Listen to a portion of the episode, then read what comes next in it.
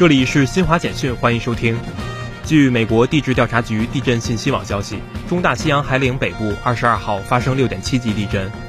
世界卫生组织二十二号公布的最新数据显示，全球累计新冠确诊病例达四亿七千零八十三万九千七百四十五例。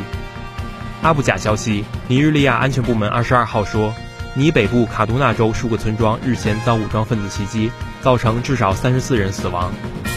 以色列警方二十二号说，该国南部城市贝尔谢巴当天发生一起袭击事件，造成四人死亡，两人受伤。